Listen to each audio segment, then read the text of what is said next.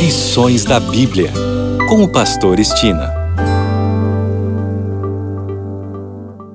Olá, aqui é o Pastor Estina no seu programa Lições da Bíblia. Neste trimestre, de janeiro a março, estamos estudando o tema Administradores Fiéis à Espera do Mestre. O assunto da semana: As Alianças de Deus conosco.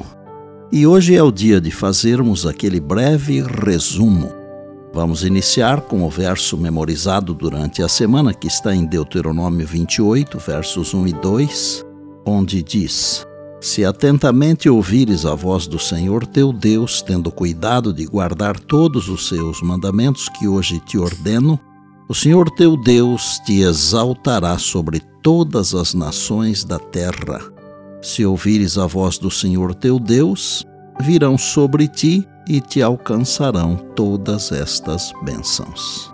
As alianças de Deus com a humanidade podem ser bilaterais ou unilaterais. A maior parte delas é bilateral, o que significa que ambas as partes, Deus e os seres humanos, têm uma obrigação a desempenhar. No domingo vimos que a aliança da salvação é bilateral.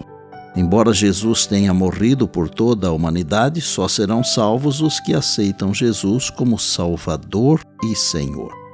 A salvação não é dada a todos, independentemente do que se faça. A crença de que todos serão salvos é chamada de universalismo em vez disso, Jesus ensinou claramente que, embora tenha morrido por toda a humanidade, muitos percorrem o caminho espaçoso para a perdição e morte eterna, conforme Mateus capítulo 7, versos 13 e 14. Na segunda-feira, aprendemos que Deuteronômio é a versão impressa das mensagens de despedida de Moisés para a segunda geração de israelitas após os 40 anos de peregrinação no deserto. Essas mensagens foram transmitidas nas planícies de Moabe, a leste de Jericó.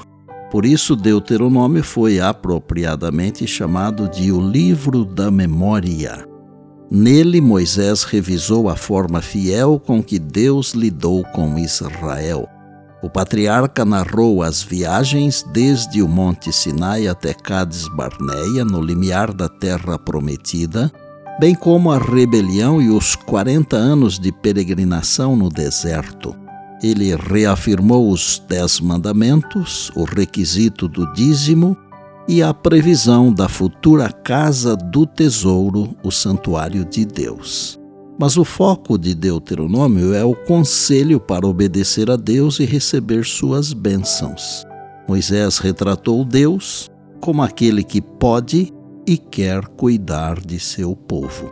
Na terça-feira, sob o tema Honre ao Senhor, aprendemos que Deus nos pede que, ao gerenciarmos nossas posses, o coloquemos em primeiro lugar, em reconhecimento de que Ele é o dono de tudo e como demonstração de nossa fé nele para prover o que necessitamos.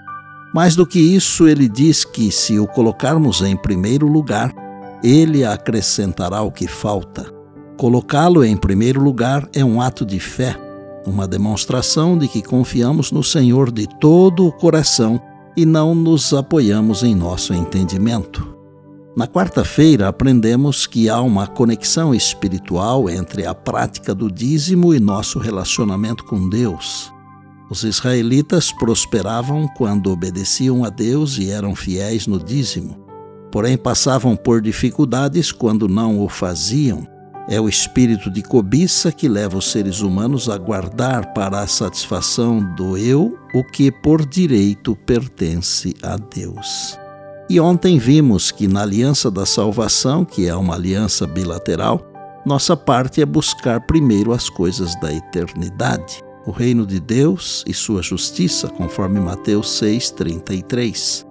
Eu diria que o reino de Deus se refere ao que é espiritual e a justiça do reino de Deus é o Senhor Jesus.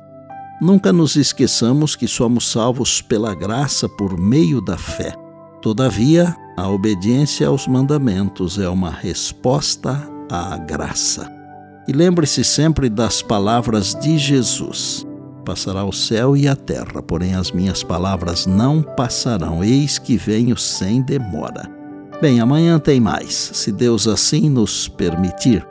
E disse Jesus: Examinais as Escrituras, porque julgais ter nelas a vida eterna, e são elas mesmas que testificam de mim. João 5,39. Eu sou o Pastor Estina e este é o seu programa Lições da Bíblia, diariamente com você, pela graça e misericórdia de Deus.